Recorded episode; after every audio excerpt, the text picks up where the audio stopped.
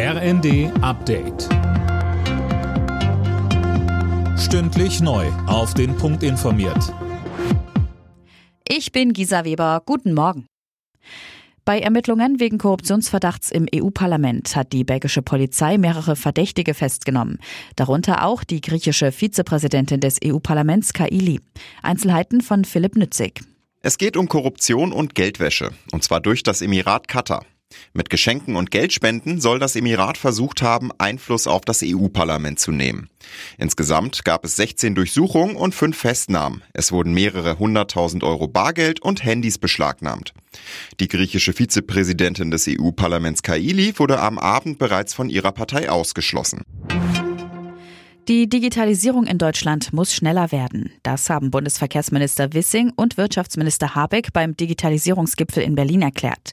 Dabei helfen soll eine nationale Datenstrategie, damit Daten einfacher bereitgestellt und genutzt werden können. Die schwimmenden Terminals für Flüssiggas an Nord- und Ostsee werden deutlich teurer als zunächst gedacht. Das Bundeswirtschaftsministerium schätzt die Kosten bis 2038 mittlerweile auf knapp 10 Milliarden Euro. Sieben mehr als noch im Frühjahr veranschlagt. Derzeit sind in Deutschland sechs Terminals angedacht, fünf davon im Auftrag der Bundesregierung.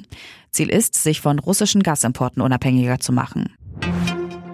Auf der Bahnstrecke zwischen Berlin und Hannover fahren wieder einzelne Züge, zumindest mit reduziertem Tempo. Ab morgen soll dann wieder alles normal laufen. Die Strecke war nach einem großen Güterzugunfall im Landkreis Gifhorn etwa drei Wochen lang gesperrt. Und das erste Halbfinale der Fußball-WM steht fest. Argentinien sicherte sich mit einem 4 zu 3 nach Elfmeterschießen gegen die Niederlande den Einzug. Am Dienstag wartet Kroatien, das vorher mit 4 zu 2 auch im Elfmeterschießen gegen Brasilien gewinnen konnte. Marokko und Portugal sowie Frankreich und England spielen dann noch um die letzten beiden Plätze.